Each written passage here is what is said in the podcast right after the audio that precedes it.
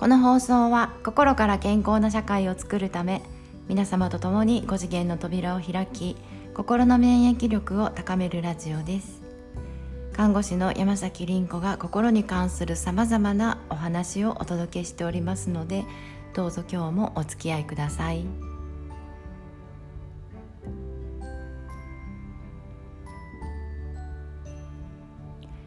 こんにちは。えー、さて今日もですねちょっともしかしたら声が響いているかもしれないです。またちょっと場所を変えて、えー、っとお話ししております。えー、とですねあの昨日から、えー、ちょっと朝伝えるようにあのラジオをね、えー、としようとか思ってちょっと変えてるんですね。でただですねなんかねまだほんと寝起きであの寝起きに頭の中で流れてきたことを今お話ししようとしていて非常になんか声がまだね出ないんですよね本当に寝起きで、まあ、だけどうんなんかそれなりのことを喋ってみようかなとあの何もまだ準備もしないんですけどうんなんか朝ね頭の中に朝一番に流れてきたことっていうのはやっぱり重要なのかなっていうふうに思います。とそれはまあなぜかというと一つ理由を言わせていただきますと非常にこう私この2ヶ月ぐらいいい新しい家に引っ越してきてめちゃくちゃねエネルギー良かったんですよね。ですごく快適で周りの状況も整っててもう本当に呼ばれたかのようにあれよあれよと引っ越してきた場所なんですね。で非常になんか自分自身もいいんですが自分自身が良すぎるっていうか分かります？なんかそういう感覚って多分私もまあ初めてかもしれないですね。自分自身が良すぎて上がっちゃって逆にうまくいかなくなってくるっていう。でそれは何かっていうとなんかすごくいい空間なのにえー、っといまいち熟睡できないっていう状態だったんですよね。でまあそれが何なのか分かんない。全部整ってるのになとかっていう。でどうやら自分のエネルギーが上がりすぎてるんじゃないかということに、まあ、数日前気がつきましてそして、まあ、ちょっといろいろと下げる方法を、まあ、取り組んでみたんですよね。そうすると昨日ね本当に久しぶりに、まあ、4時間ぐらいなんですけどぐっと寝れたんですよね。でまあ私ちょっと睡眠アプリも使ってましてまあそれを一つの指標としてねあのいつももうこれ23年かな見てるんですけどあ本当に久しぶりに熟睡の波形が、まあ、出てましてでまあ多分頭の中が整理されてるそして、え、っとちょっとメンタル何て言うのかな、まあ、エネルギーにもいろいろありますよね。えー、メンタル体ですね、えー、メンタル体のあたりがまあ若干寝てる間にも広がったかなって思うので朝起きてねまだなんかあんまり頭が働かないうちに喋ってみるのはいいかなって思いました。ちょっとわけわかんないと思いますけどお付き合いください。でですねまあ何について話すかっていうまあことなんですけどあのね今非常にもう情報が極まっているという情報化時代でねでそれはまあずっとお伝えしてるんですがもう大抵の情報はねインターネット上あるいは書籍なんかでねもう情報収集できるんですよね。そうなのでね何かを学び取ろうとしてる人たちは大勢いるんですね。だけどこれね、えっと、またかなり変わってきましてある程度情報を取った後になんかもういいわってもう飽きたわって今度離れていっている人といやいや違うんだ違うんだってそれを私はもう求めてるんじゃない、えっと、もっと違う世界を求めてるんだっていう感覚でもうさらに探している人たちこの2つに分かれ始めてきてますね。えー、皆さんこう私のラジオをねあのちょっとわけわかんないラジオだと思うんですけど聞いてくださっているのはおそらく後者の方じゃないかなと思うんですね。そう今ねわかんないですよ。私もこれ感覚です。直感で喋ってるのでわかんないですけど今その人々が求め始めているのは正解はもういいんだと。そうもうあの正解はいい。正解ではない何か。だと思うんですよね。皆さんいかがでしょうか。もうなんか正解は分かりきってるというか答えはもういいっていう感じ。でその答えって何かっていうと前提が今の社会今の世界の価値観の中の正解なんですよ。でこれがもうつまんないってみんな多分言ってるんじゃないかなっていうふうに思うんですよね。でそれはすごいわかるんですよ。私もわかるんです。でわかるけどそこをできている人っていなくってですね非常に難しいんですね。なのでこう私的にもすごい切ない部分があるんですね。そうなんか二極化の、うん、一方の方々は非常に早急な意識の拡大を求められてるなっていうふうに思うんです。で、えっと、発信する側もそれに応えなきゃいけないというさらなる意識の拡大というあの今このチャレンジがね、えー、始まってるんじゃないかなって思うんですね。そうただねうんとそれを妨げているものがありましてでそれは何かというと AI なんですよね。AI は非常にコンテンツ主義なんですよ。分かりやすさ速さというものを、えー、非常に提供するんです。圧倒的な力で。でただ人類としては人間の、うん、価値というかね人間のクリエイティビティというか創造性新しいものを作っていく AI を超えた新しいものを作っていく宇宙の創造原理なんですけど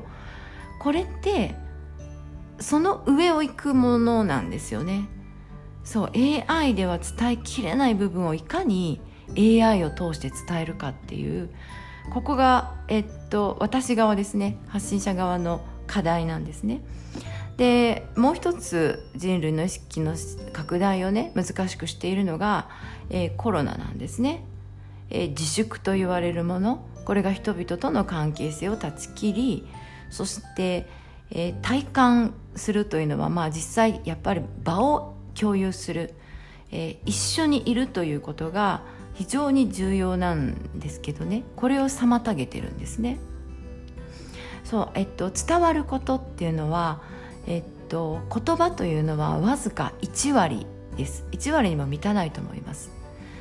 で残りの9割は何かっていうと体感なんですね。体が感じることなんです。これは学びというものがそうですしそして健康というあの私たちが扱っているものもそうなんですね。そう。でコロナが妨げているっていうのはこれはなんかこうやっぱり一見のあの視点なんですね。一見コロナなんですね。だけどその奥にはえっともっとえっと上層部の、まあ、人類の操作というかねえー、っと地球を動かしている、うん、地球の文化を作っている、まあ、言ってみたらコマンダーと言われる人たちがあの世界の一部にいるんですよね。でこのコマンダーと言われる人たちは世の中のありとあらゆることを決めていってるんですねで私たちはそこに抗うことはもうできないんですよね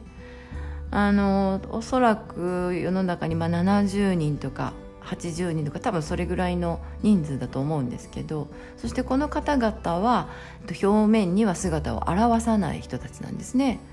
まあ言ってみたらイルミナティとかあのフリーメイソンとかそういう方々と言えるかもしれないです。まあもっと人数は膨大でしょうが各国の主要人だったりとか政界、えっと、経済、えー、だったり政治を握っている方々とかが、えーと、世の中のあれやこれやそれを決めていってるんですよね。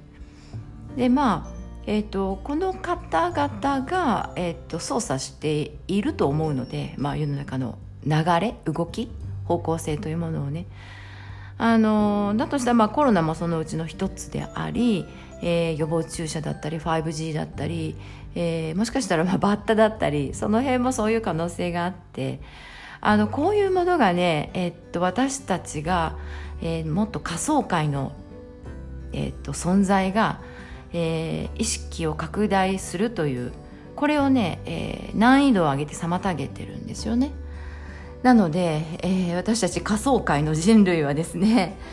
まあ言ってみたらその人たちがコマンダーだとすれば、えー、中間層にいる人たちはオフィサーですかね。経営者層の方々ね。でこの方々は割と守られてるんですよね。コマンダーの人々にね。なぜかというと、まあ、賢いっていうのと、まあ、税金をたんまりと納めてくれるという、まあ、経済復興に、まあ、大事な人たちなんですよね。新たな世界を作っていくためにやっぱ賢い人たちは大事なんで、えーとまあ、その人たちも守られてると。そして一番切り捨てられるのはソルジャーなんですね。ソルジャーって兵士ですね。えー、実際体を動かして身を削って社会のために尽くす人たちなんですけど あの貢献する人たちなんですけどね、えー、この人たちが、まあ、いわば私たちなんですが、えー、この難易度を上げられてるところを超えて、えー、そして、まあ、発信者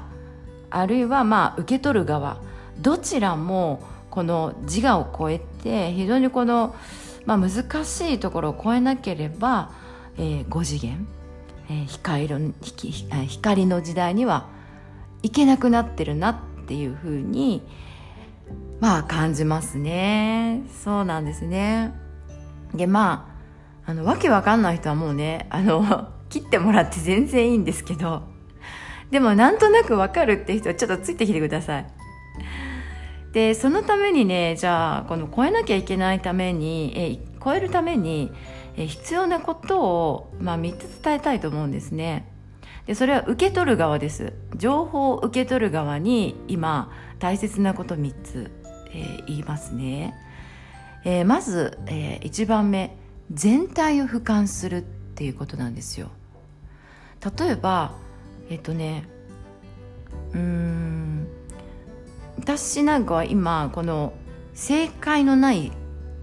世界っていうあのこれについて喋ってますけどここれどうでもいいんですよね。あの別に何を私が喋ってるかってどうでもよくって、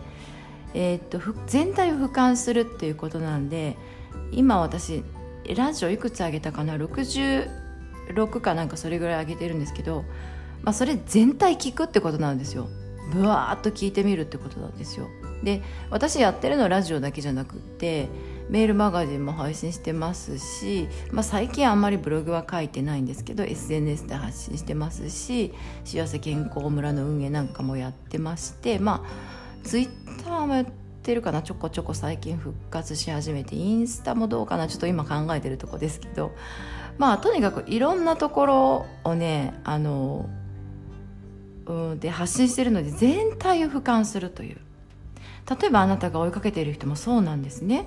えー、一つの、えー、っと動画で発信していることであこの人ってこういう人なんだなって答えを出すのはもうこれ全然もう早すぎるというかもう全然分かってなくて徹底的にその人を追いかけてみるってことなんですよ。徹底的にね。それもある一定期間でもいいです。例えば3ヶ月とか決めてわーっとその人の情報を取っていくんですね。でその時にえっとこの人は何を伝えようとしてるのかっていうその言葉に表されていないものが見えてくるんですよ。わかりますか？この行間を読むという力。これそもそも日本人の力なんですけどね。これもう西洋にあ西洋文化に洗脳されちゃって今失ってるんですけどあなたが行間を読むという力を取り戻そうと思えばおそらく早いです。全くなかったものではないのであなたの根底に日本人としての根底にはあるので行間を読むという力が取り戻せます。なのでねえ全体を俯瞰してそしてとにかく追いかけ回ってみるという、えー、これをちょっとねやってほしいですね。で2つ目えっ、ー、とね距離を縮めるっていうことなんです。えー、インターネット上で今情報収集になってますよね。これ自粛というものがあってね。でこのインターネット上って非常に距離があるんですよ。そりゃそうですよね。画面にその人はいるけれどもあの実際には遠くの方にいるじゃないですか。あのなのでねこうその距離感を縮めていく。これもうほんと感覚的なとこなんですけど。あのなんだろう視覚が一番邪魔するんですよね。その人に近づくために目があれやこれやそれやを判断しちゃうんですよね。なので目を閉じろっていうことなんですよ。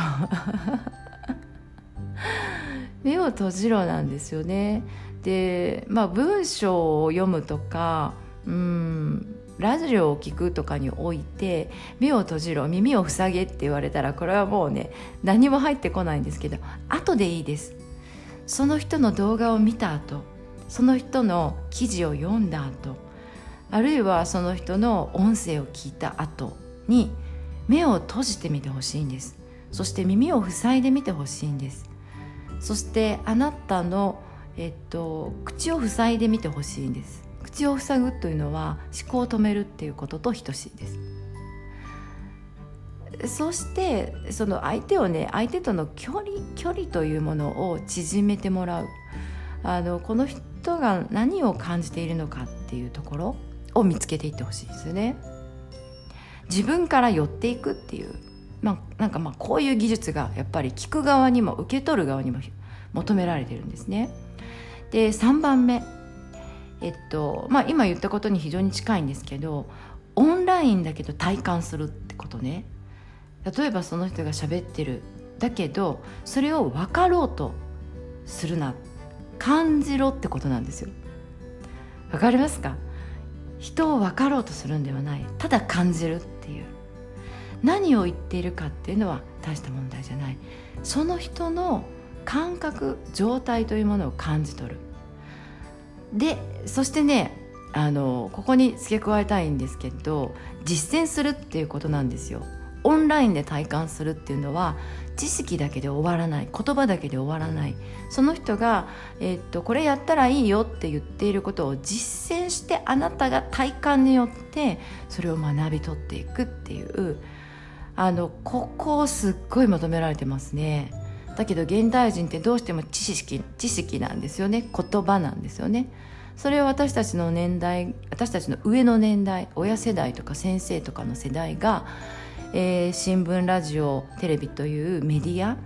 によって情報洗脳されたからなんですね。言葉で生きちゃった世代だからなんです。その方々に教育をされている私たちっていうのは育てられた私たちっていうのは言葉重視なんですよね。でもそもそも日本人はそうではないんです。式がありで式を読んで、えー、歌で読んでそれを体感する相手にも体感してもらう共有するっていうこういう文化が日本にはあるわけなんですね。なので、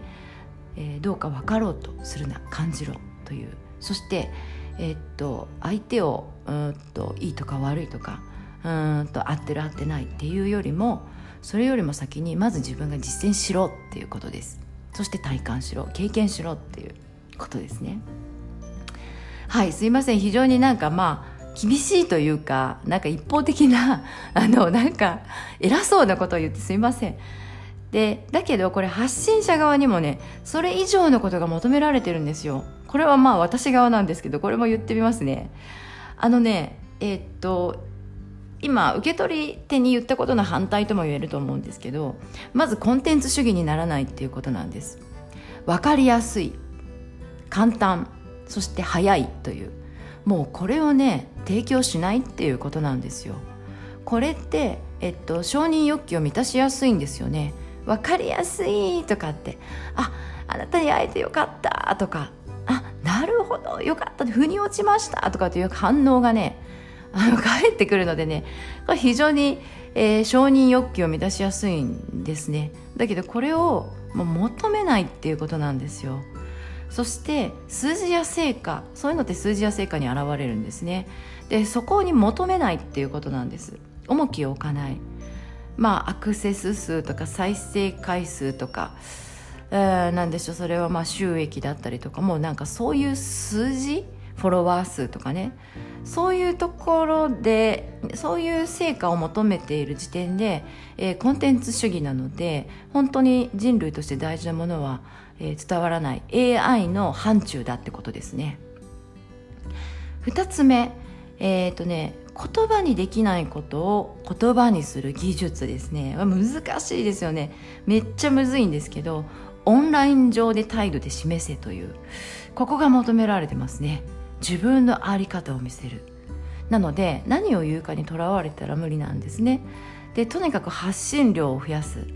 えー、毎日毎日毎日だったりとかあれもこれもそれもどれもやるっていう。あのこの全体によって、えー、っと発信者の在り方というものが浮き浮かび上がってくるというかあの漏れてくるというかね。あのここなんですよね。なので、え、っと言ったりまったりじゃダメなんですよね。もうとにかく今今今今今あ今これしよう今これしようっていう直感に従って生きるっていう。ここが求められてますね発信者側にね。でもう一つあのこれもまあなかなか伝えづらいんですが、えーと、言葉で伝えられないことを言葉で伝えようとしている、まあ、そもそも論なんですけど、えっ、ー、ともう真に真にというか誠にここが難しい。誠って本当難しいですよね、えー、相手の幸せを誠に優先するという。まあつまり愛でもって生きるという。まあねここはもうお任せするしかないですね。自分が本当に相手のことを思ってるかどうか。自分が本当に愛で生きているかどうか。ここはもう自分で確かめてもらうしかないですね。で私は愛で生きていると思っているならもうそれ確信であればそれはそれでいいっていうまあそういう表現しかまあここではできないですね。あのそうなんですよねだから発信者側が本当に自分がトップに立つこととか自分が承認を得ることとか自分に仲間が集まってくるとかねこういう部分を手放していかなきゃいけないんですよね。っていう意味で言うとまあちょっとこれ男性には難しい部分なんですよね。男性ってこう昔からというか本来の在り方がえーとね、成果主義なんですよね。そして人から認められることによって、えー、自分に価値を感じるっていうもうここなんですやっぱりもうこれはもうどうしようもないというかね動物的本能なんでね。あのこれ男性性って何かっていうのを考えると、えー、まだ男が男だからどうこう女だからどうこうっていうあのこういう価値観がない本当にこう原始時代を振り返ると分かるんですね。男の人は外に獲物を取ってた取りに行ってたんですよね。男女の人は男の人がいない間まあそのホラー穴を守るというかね。あるいは子供たちを守るというのが女の人の仕事だったんですよね。でえっと、これに置き換えて考えると分かりやすいんですが男の人は体が大きい力があるそして空間能力があるというそういう理由によってやっぱり狩りに行く獲物を取ってくるっていうのが、まあ、男の人の役割仕事になってたわけなんですこれ自然にね自然現象としてね。で、えっと、それによってやっぱり大きな獲物を持って帰ってきた男の人っていうのがみんなに称えられるわけですよ。すごいさすがやったってです。あの本当にこうあのすごい素晴らしいさすがとこの 3S ですね。3S によって男の人っていうのはあの自分の価値を感じるんですよ。でってことはこれね成果主義じゃないですか。結果主義でしょ。そして人との比較。でなんかやっぱり承認欲求というものが根底にあるんですよね。なのでまあ男の人は難しい。男の人は特に今成長しなきゃいけない時期。で誰からせあの学ぶかっていうと女性なんですよね。あのわけわかんないこと言っている、えー、不思議ちゃんの女性なんですよね。あのそういう人から学ぶそして無邪気さだったりとかね。あのまあ言ってみたらピエロなんですよね。ピエロから学ぶことってすっごく多いんですね。あの物語の中のトリックスターという言われる役割なんですけどねこれね。で私もまあそうあろうと努力してます。私もなかなかこうやっぱり賢い主義なんでね。あのここをいかに手放して、えー、トリックスターになっていけるかなっていうところが、まあ、私の課題だなとかと思ってます。そう私もいろんなことを手放さなければならないんですね。エネルギーを下げていくためにはあのこれもう身を剥いでいくようななんかこ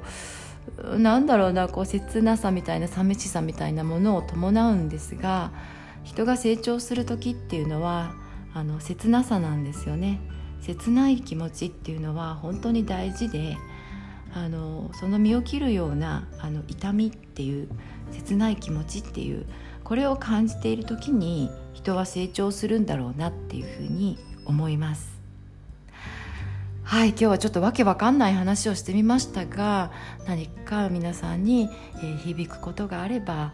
あの幸いです、